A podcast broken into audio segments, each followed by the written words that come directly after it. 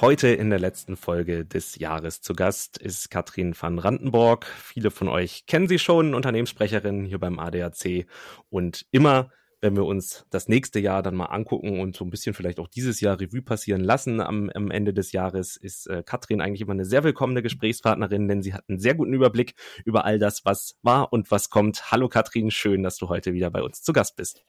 Hallo Alex, jetzt hast du ja mal ein paar, die, die Latte hochgelegt schon mal für mich. Das, das Niveau müssen wir auf jeden Fall halten, denn hier letzte Folge des Jahres. Wir haben ja schon viele spannende Themen auch ähm, dieses Jahr gehabt und wollen natürlich jetzt mal so einen kleinen Ausblick auch machen, was, was kommt so im kommenden Jahr auf uns zu. Jetzt muss man aber sagen, gleich zu Beginn haben wir alle mitbekommen, ist das Jahr jetzt ja erstmal geendet mit einem Knall. Äh, der Umweltbonus äh, ist gestrichen worden, den, den gibt's nicht mehr für Elektroautos.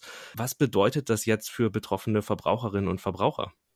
Ja, vielleicht äh, zuallererst mal, das ist, das ist tatsächlich ein beispielloser Vorgang, dass quasi ja, über Nacht dieser äh, Umweltbonus kassiert wurde und für Verbraucher, die sich ein Fahrzeug bestell bereits bestellt haben und die natürlich darauf vertraut haben, dass sie noch eine Förderung bekommen, ist das wirklich eine ganz schwierige Situation und durchaus nachvollziehbar, dass ähm, Verbraucher das und auch wir als ADAC als Vertrauensbruch empfinden, weil eine gewisse Planbarkeit und Zuverlässigkeit sollte man von staatlichem Handeln, um es mal so zu nennen, ähm, ja schon erwarten. Also für Verbraucher, die jetzt ein Fahrzeug bestellt haben, bedeutet das, es gibt schlichtweg keine Förderung mehr.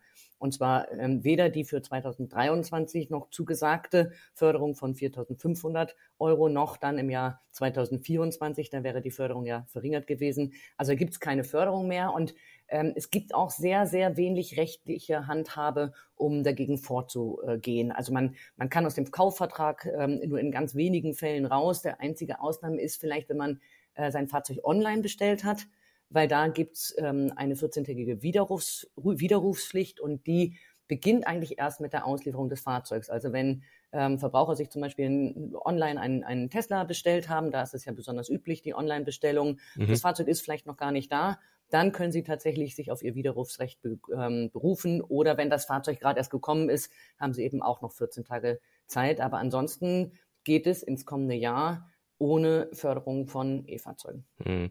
Betrifft aber wahrscheinlich auch gar nicht so viele, weil dann müsste es ja wirklich gerade in letzter Zeit eben entweder bereitgestellt worden sein oder ausgeliefert worden sein oder man müsste es bestellt haben. Ähm, wie du sagst, ein beispielloser Vorgang von jetzt auf gleich für mich hat sich einfach so die Frage gestellt, wenn ich jetzt am Freitag in der letzten Woche ähm, gesagt habe, ich habe ein Elektroauto, es ist schon da, ich lasse es nächste Woche zu und beantrage dann den Bonus, dann habe ich ja übers Wochenende echt Pech gehabt. Da kannst du ja gar nichts machen. Nur weil du es dann aufgeschoben hast, stehst du dann am Ende ohne die Förderung da. Und das ist natürlich aufgrund der Spontanität wirklich sehr, sehr bitter für sehr viele Leute. Ja, aber genau das ist passiert tatsächlich. Also mhm. äh, wir bekommen auch Zuschriften von Mitgliedern, die genau das schildern, die genau sagten, ich hatte, habe für die kommende Woche äh, einen Termin für die Zulassung. Ähm, ich habe die fest einkalkuliert äh, und, und jetzt, was, was kann ich denn jetzt tun? Und äh, leider ist die schlechte Nachricht, in der Regel kann man überhaupt gar nichts tun, außer schauen, wie man diese fehlenden Gelder kompensieren kann. Jetzt ist eine gute Nachricht, dass tatsächlich diverse Hersteller bereits zugesagt haben, sie springen ein weil mhm. auch die Hersteller das als, als ein ja, unmögliches ähm, Vorgehen bewertet haben. Also einzelne Hersteller springen ein und übernehmen auch den staatlichen ähm, Anteil der Förderung. Äh, insofern lohnt es sich auf jeden Fall auch mit dem Händler zu reden, ähm, ob da nicht äh, möglicherweise ja, ein Entgegenkommen des Händlers gegeben ist. Mhm. Ähm, für das kommende Jahr bleibt es nur darauf zu setzen, dass jetzt tatsächlich ein echter Preiswettbewerb in Gang kommt, ähm, weil E-Fahrzeuge sind einfach noch deutlich teurer häufig als Verbrennerfahrzeuge. Es gibt kaum Fahrzeuge, die wirklich günstig sind, in Anführungsstrichen. Der ADAC hat es ja mal untersucht. Drei Fahrzeuge haben wir auf dem deutschen Markt gefunden, die unter 30.000 Euro kosten. Und 30.000 ist ja jetzt schon nicht günstig. Das ist natürlich schwierig vor dem Hintergrund, dass wir sagen, jetzt so langsam muss die Elektromobilität in die Breite getragen werden und nicht nur jenen zugänglich sein, die sagen können, Mensch, für mich ist das eigentlich, äh, in meinem Budget ist das locker drin und ich kann mir möglicherweise auch noch eine Photovoltaikanlage aufs Dach mhm. ähm, äh, und eine Wallbox in den Carport stellen und damit betreibe ich auch das Fahrzeug günstig, sondern jetzt soll es ja in die Breite gehen, äh, damit tatsächlich es gelingt, äh, den Pkw-Verkehr, ähm, das ist ja das Endziel schließlich, ähm, auch klimafreundlicher zu gestalten. Mhm. Du sagst es, die Elektromobilität auch in die Breite zu bringen, ist aber nicht letztendlich dann, wenn sowas wegfällt, jetzt von heute auf morgen wie der Umweltbonus. Klar, er wäre im kommenden Jahr so oder so ausgelaufen, Stück für Stück, aber ähm, wenn er jetzt von jetzt auf gleich wegfährt, ist das nicht eine Gefahr auch für die Mobilitätswende, also oder auch für den Umstieg auf die Elektromobilität vor allem? Schießt man sich da nicht eigentlich ins eigene Bein? Wir sehen eigentlich mehrere Risiken. Also das eine ist die wegfallende Förderung. Ähm, es war durchaus schon insbesondere in den Zeiten, als die Förderung noch sehr viel höher war, also es gab ja teilweise Förderung bis zu 10.000 Euro, ein echter Anschub für die mhm. Elektromobilität. Da hat doch der eine oder andere, der sich ohnehin ein Neufahrzeug kaufen musste, gedacht, hm, mit dieser Förderung ähm, entscheide ich mich tatsächlich für ein E-Fahrzeug. Also das ist das eine. Das zweite ist natürlich die große Unsicherheit, auch über die Entwicklung der Strompreise auch über die Frage, wird es, wie geht es denn mit dem äh, Ausbau der Ladeinfrastruktur weiter, wenn ich jetzt nicht ähm, zu Hause laden kann oder beim Arbeitgeber. Also sind viele Unsicherheiten und mindestens auf dem Markt der Fahrzeuge muss jetzt wirklich was passieren, auch in der, Hinricht in der Hinsicht, dass einfach mehr Modelle auf den Markt kommen müssen und zwar nicht nur hochpreisige, eher große Fahrzeuge, sondern Kleinfahrzeuge, günstige Fahrzeuge. Also da muss sich 2024 unbedingt was am Markt tun, damit es mit der Elektromobilität weiter vorwärts geht. Mhm viele Punkte jetzt äh, genannt im Zuge der Elektromobilität. Über den Mobilitätswandel haben wir auch ganz kurz gesprochen. Äh, der muss ja auch insgesamt äh, voranschreiten. Großes Thema auch in diesem Jahr war natürlich wieder die Bahn, der Verkehr auf der Schiene. Ähm, muss natürlich auch attraktiv sein. Jetzt haben wir gesagt, das Jahr endet mit einem Knall und es fängt ja eigentlich das neue Jahr auch schon wieder mit einem Knall an, weil viele wissen es vielleicht auch schon, haben es gehört, ähm, die Lokführer werden ab dem 8. Januar wieder streiken. Spricht jetzt auch nicht unbedingt dafür, dass die Bahn deutlich attraktiver wird im kommenden Jahr, wenn es damit dann schon losgeht.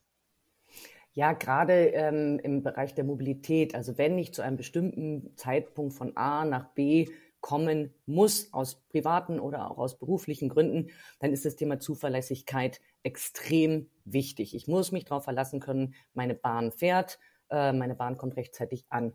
Ein solcher Streik oder auch diese, dieses, dieser Streik, der ja auch jetzt über viele ja, Wochen im Raum stand, streikt die Bahn vielleicht, lässt natürlich so eine Planbarkeit ähm, überhaupt nicht zu. Äh, ich muss ja immer damit rechnen, jetzt gerade auch mit den vielen Warnstreiks, ach, wenn womöglich streiken die wieder, dann fahre ich doch mit dem Auto. Also ich kann eigentlich nicht von Menschen erwarten, dass sie auf die Bahn umsteigen, wenn es an der Zuverlässigkeit äh, mangelt. Und ähm, äh, am 8. Januar, ich kann nur hoffen, dass du dann schon in München bist, Alex, ähm, am 8. Januar, da geht das Arbeitsleben wieder los und da kann es durchaus passieren, dass tatsächlich ähm, ein solcher Streit über drei oder fünf Tage sogar ähm, das ganze äh, Land lahm liegt. Und das mhm. ist natürlich ein sehr, sehr, sehr misslich. Mhm. Ich äh, hoffe es tatsächlich auch, ob es dann so sein wird. Schauen wir dann mal. Oder ob die nächste Podcast-Folge dann tatsächlich auch wieder aus dem Homeoffice aufgenommen werden muss, so wie jetzt. Aber ähm, auch das funktioniert ja. Ähm, nichtsdestotrotz, äh, Zuverlässigkeit und Bahn ist immer ein großes Thema. Ähm, ist denn da im kommenden Jahr vielleicht irgendwas geplant? Also die Bahn weiß natürlich auch selber, dass sie an ihrer Zuverlässigkeit schrauben muss, dass da was passieren muss. Hm, die Bahn hat ja ihre eigenen ähm, Pünktlichkeitsziele ähm, 2023 wieder gerissen. Ähm, also in den ersten zehn Monaten, das sind die Zahlen, die ich kenne, waren nur 66 Prozent der Züge tatsächlich pünktlich. Und pünktlich, als pünktlich gilt jeder Zug, der ähm, weniger als sechs Minuten Verspätung hatte. Nicht eingerechnet sind da übrigens all die Züge, die komplett ausgefallen sind. Mhm. Also ähm, da ist nochmal ein größeres Fragezeichen an der Zuverlässigkeit. Da ist die Bahn einerseits ähm, auch ein bisschen Opfer einer, einer mangelhaften Infrastruktur, ähm, weil in vielen, vielen, vielen Fällen ähm, sind die Ursachen tatsächlich ähm, spontane Baustellen. Mhm. Also kurzfristige Baustellen, die dann äh, sozusagen die, die Infrastruktur blockieren. Im kommenden Jahr, meine Prognose, leider ist da nicht mit einer rapiden Verbesserung ähm, zu rechnen. Wir haben einfach große Probleme in der Infrastruktur, sowohl Straße als auch Schiene, ähm, große Kapazitätsengpässe. Also es wird sich kurzfristig nicht viel ändern.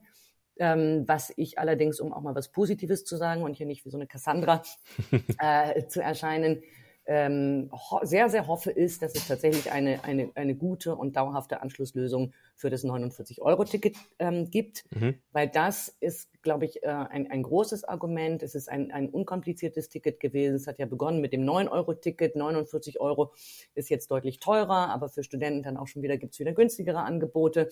Ähm, das ist, glaube ich, schon ein, ein gutes Argument für die Bahn. Ähm, mhm. Gerade vor dem Hintergrund dessen, was wir gesagt haben, also fahren mit dem Pkw ähm, ist ja jetzt auch nicht gerade ähm, besonders kostengünstig. Und auch das wird im nächsten Jahr ähm, weiterhin, auch da werden die Belastungen im nächsten Jahr weiterhin zunehmen. Hm. Bleiben wir dabei. Die Belastungen werden auch im Pkw-Bereich zunehmen. Es wird teurer. Das sind natürlich ähm, ja für, für die Verbraucherinnen und Verbraucher erstmal keine schönen Aussichten. Der CO2-Preis wird auch nochmal angehoben. Dadurch auch der Spritpreis. Also auch an den Zapfsäulen müssen wir uns wieder auf etwas höhere Kraftstoffpreise einstellen. In welchem Bereich bewegen wir uns denn da? Ja, auch das ist ja eine Entscheidung, die ähnlich wie der Umweltbonus jetzt aus diesen Haushaltsberatungen oder Haushaltsnöten entstanden ist, den CO2-Preis von 2023 auf 2024 nochmal deutlich stärker anzuheben. Und ähm, das heißt nicht nur, das heißt im Betrieb wird ein Fahrzeug einfach nochmal teurer und an der Tankstelle machen das dann, macht das dann ungefähr ein bisschen weniger als fünf Cent für Benzin und Diesel aus, mhm. ähm, wo, das, wo der Preis nochmal hochgeht. Und ähm, wir haben gesprochen über die Alternativen, die nicht, nicht ausreichend attraktiv sind und teilweise auch im ländlichen Raum gar nicht vorhanden ist. Das trifft schon viele Menschen hart, gerade jene, die ähm, aufs Pendeln angewiesen sind, also die wirklich größere Arbeitswege zurückzulegen haben.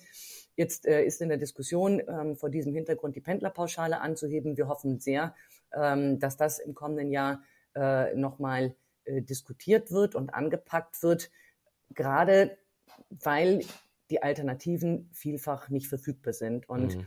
es ist sehr leicht zu sagen, Mensch, wir wollen die Menschen weg vom Auto bekommen. Ähm, das funktioniert aber nur, wenn wirklich gute Angebote da sind. Mhm. Und äh, da mangelt es einfach an vielen Stellen noch. Mhm. Gute Angebote, die zum einen finanzierbar sind und zum anderen halt eben dann auch gut funktionieren müssen und zuverlässig sind. Äh, die braucht's. Ähm, jetzt haben wir ein paar Punkte gehört, die in der Tendenz eher so ein bisschen negativ sich anhören. Ähm, es ändert sich aber doch noch einiges anderes im Verkehrsbereich. Gibt es da auch ein paar positivere Aspekte, die auf uns zukommen, äh, die wir hier noch ein bisschen diskutieren können? Ja, also was, was ich durchaus als Fortschritt äh, empfinde, ist, sind Vorschriften, die die Sicherheit von Fahrzeugen weiter erhöhen. Also alle Fahrzeuge, die ab Mitte des Jahres ähm, neu zugelassen werden, müssen diverse Assistenzsysteme über diverse Assistenzsysteme verfügen, die die Sicherheit im Straßenverkehr doch deutlich erhöhen, äh, erhöhen können. Also mhm. Müdigkeitswarner, Notbremsassistenten, Rückfahrassistenten. Da tut sich einiges, äh, um Fahrzeuge sicherer zu machen. Und dafür geht es jetzt ja dann nicht mehr um die Insassen, sondern da geht es tatsächlich auch um ähm, schwächere Verkehrsteilnehmer, also um, um andere Verkehrsteilnehmer und nicht nur um den Autofahrer, der das Fahrzeug selbst ähm, fährt. Mhm. Ähm, und das, das ist schon eine gute Nachricht aus meiner Sicht. Mhm. Dass hier nochmal deutlich was getan wird, auch für die Verkehrssicherheit. Denn es ist natürlich uns allen auch am Herzen gelegen, dass man möglichst sicher selber unterwegs ist, aber natürlich auch, dass ähm, andere nochmal mehr geschützt werden und nicht nur man selber.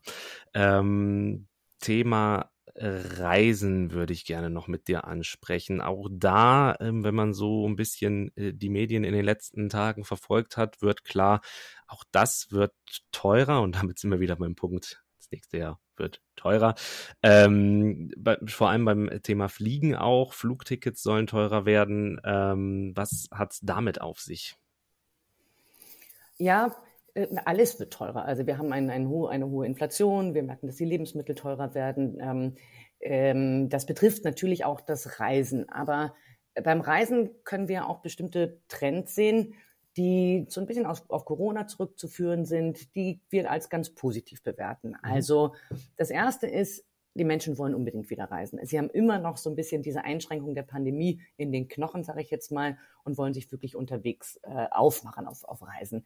Ähm, aber sie ähm, entdecken tatsächlich auch zunehmend Deutschland als Reiseland. Also das, was ähm, in der Pandemie so ein bisschen erzwungen wurde. Ich, ich, ich konnte ja nicht so wirklich ähm, unkompliziert ins Ausland reisen, sondern musste dann ausweichen auf Ziele in Deutschland. Mhm. Da konnte Deutschland tatsächlich oder der Deutschland-Tourismus tatsächlich ein Stück weit profitieren, weil offensichtlich haben viele Menschen festgestellt, oh, es gibt wunderschöne Ecken in diesem Land.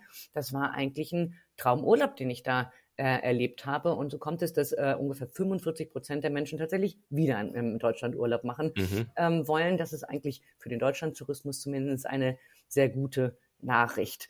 Ähm, dazu gehört dann aber auch, auch das, dass sie in aller Regel, und dann kommen wir wieder, da schließt sich der Kreis zum Fliegen, oder deshalb ist es mir eingefallen, dass sie dann tatsächlich mit dem Auto in den Urlaub fahren. Mhm. Und, und das Auto ist tatsächlich das Verkehrsmittel, ähm, der Wahl für die deutschen Urlauber. Über die Hälfte der Deutschen wählt tatsächlich das Auto für die Fahrt in den Urlaub, was nochmal zeigt, hier müssen wir wirklich ambitioniert sein, äh, um den Pkw-Verkehr ähm, klimaneutral hinzubekommen.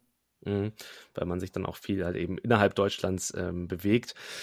Ich hatte das Thema ähm, Deutschland-Tourismus auch vor einem Jahr oder so, da war es mitten in der Pandemie sogar, ähm, da haben wir auch ein bisschen drüber gesprochen, dass halt eben wegen der Pandemie nur Deutschland geht. Und da habe ich auch durch die Folge erfahren, ich bin selber auch jetzt nicht innerhalb Deutschlands so wahnsinnig viel im Urlaub gewesen vorher, aber Deutschland hat total viel zu bieten. Also es gibt super schöne Ecken. Deutschland hat Berge, Seen, das Meer.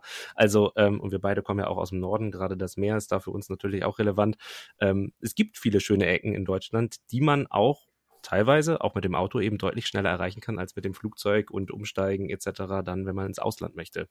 Was vielleicht auch nochmal für viele ein Anreiz sein kann, dann eben auch weniger Reisezeit an sich zu haben, um an Zielort anzukommen. Ja, generell gilt, äh, und das ist was, was ähm, mal Staus ausgenommen, die einen natürlich auch äh, die, ein, die Reise deutlich erschweren können. Äh, generell gilt, dass Menschen deutlich mehr ähm, ja, Fokus legen jetzt auf eine unkomplizierte An- und Abreise. Also das hat sich tatsächlich ähm, verändert oder das ist den, den Deutschen inzwischen deutlich wichtiger, als es in der Vergangenheit gewesen war. Ähm, ein zweiter Punkt ist, dass die Deutschen, äh, dass alle Menschen sehr viel mehr Wert legen auf mehr Flexibilität und gute Stornierungsmöglichkeiten. Also auch das eine Lehre aus der Pandemie. Ähm, wenn ich eine Reise abschließe, dann ähm, möchte ich auch in der Lage sein, aus welchen Gründen auch immer, weil in einem äh, in einer Urlaubsdestination möglicherweise Waldbrände ausgebrochen sind, äh, Unwetter wüten, ähm, weil äh, eine Pandemie dazu führt, dass es ähm, Reiseeinschränkungen gibt oder mir der Ur an dem Urlaubsort ich mich nicht so frei bewegen kann, wie ich das möchte. Also da legen Menschen sehr viel mehr Wert auf äh, gute Stornierungsmöglichkeiten und Flexibilität und ähm, sie buchen in aller Regel deutlich kurzfristiger mhm. als noch in der Vergangenheit. Also in der Vergangenheit war es wirklich häufig so, dass also der Sommerurlaub, ähm, der große Sommerurlaub ähm, von den Menschen tatsächlich mindestens sechs Monate im Voraus gebucht wurde. Mhm. Und äh, das ist eigentlich, das wird immer weniger so. Mhm. Hast du denn schon Urlaub geplant fürs nächste Jahr? Nein, habe ich noch nicht, aber ich glaube, werde die ähm, freien Tage zwischen den Jahren dazu nutzen, mir Gedanken zu machen, wo ich denn eigentlich gerne hin möchte. Führt mich auch gleich zur nächsten Frage, aber vorher muss ich noch einen kleinen Einwand machen, weil du auch eben gerade die Unwetter genannt hast. Vielleicht hört man es gerade, hier stürmt und regnet es gerade extrem. Der Regen peitscht hier gegen die Fensterscheibe. Ich hoffe, es hört man am Ende in der Folge nicht ganz so arg, aber falls man hört, das ist die Erklärung dafür. Katrin, wir befinden uns ja jetzt gerade so Weihnachten war, da haben wir schon reichlich Geschenke bekommen. Jetzt kommt der Jahreswechsel noch, da wünscht man sich ja auch immer noch mal was fürs kommende Jahr. Ähm, wenn du ein paar Wünsche frei hättest, was würdest du dir fürs Jahr 2024, und das ist jetzt meine Abschlussfrage, dann wünschen? Das ist gar nicht so einfach. Also ich würde mir wünschen, dass dieser notwendige Wandel der Mobilität, über den wir jetzt seit Jahren so viel sprechen, ein Stück weit stärker als Chance begriffen wird und dass es gelingt, ähm, den Menschen stärker auch ein Zielbild zu vermitteln, weil es ist so schwierig, wenn man von Menschen erwartet, dass sie ihr Verhalten verändern ähm, wenn sie gar nicht wissen, wohin geht's denn eigentlich und was ist für was für ein Benefit kommt denn für mich auch dabei raus? Und wir machen diese Veränderung ja nicht, weil weil sich gerade irgendjemand das ausgedacht hat und meint, es wäre irgendwie wahnsinnig wichtig, elektrisch zu fahren, sondern um ähm, das, ja, um das System insgesamt zu verbessern, um Klimaschutzziele zu erreichen, um um einfach die Probleme und Herausforderungen, die wir in der Mobilität haben, zu lösen, mhm. Mobilität für, für jeden ähm, auch barrierefrei möglich zu machen. Und das wäre ein Wunsch, über den ich jetzt schon viele Worte wieder verloren habe. Also den Wandel als Chance begreifen und wirklich ein ganz klares Zielbild ähm, mitzugeben, auch was sichere Mobilität betrifft, was Verfügbarkeit betrifft, was klimaneutrale Mobilität betrifft, dass man das stärker in den Fokus rückt. Mhm. Ein zweiter Wunsch der dazu passt, ähm, ist so ein bisschen weniger Polemik und Populismus und weniger gegeneinander in diesen ganzen Diskussionen. Davon ist ja insbesondere ähm, ja die Diskussion über die, den Verkehr sind da ja ganz stark mitgeprägt und es entsteht immer der Eindruck, es, es gäbe entweder nur Fahrradfahrer oder nur Autofahrer oder nur Bahnfahrer und und es ist mhm. wenig versöhnlich. Ähm, und ähm, da ja, da würde ich mir einfach wünschen, äh, dass der Ton und die Diskussion ähm, ja einfach besser, sachlicher und ja, versöhnlicher geführt, also mhm. wird. Mhm. Genau. Und ein dritter ähm, persönlicher Wunsch wäre, ähm, dass mir ein gutes Urlaubsziel einfällt. da drücke ich dir ganz doll die Daumen. Die Zeit kannst du dir jetzt ganz in Ruhe dafür nehmen. Wir sind nämlich am Ende der Folge angekommen. Katrin, vielen Dank für diesen kleinen Rückblick auf die letzten Wochen, aber auch vor allem den Ausblick auf das kommende Jahr. Ähm, wir können auf jeden Fall gespannt sein, was da alles auf uns zukommt. Vielen Dank für deine Zeit. Vielen Dank dir und einen guten Rutsch. Danke, den wünsche ich dir auch. Und den wünsche ich euch allen Zuhörenden auch. Danke, dass ihr das Jahr wieder dabei wart. Ich freue mich schon auf viele spannende Themen mit euch im neuen Jahr, mit spannenden Gesprächspartnerinnen und Gesprächspartnern. Auch da können wir gespannt sein, was alles kommt. Und jetzt wünsche ich euch erstmal einen guten Rutsch ins neue Jahr. Kommt gut rein. Ich bin Alexander Schnaas. Macht's gut. Bis dahin. Ciao.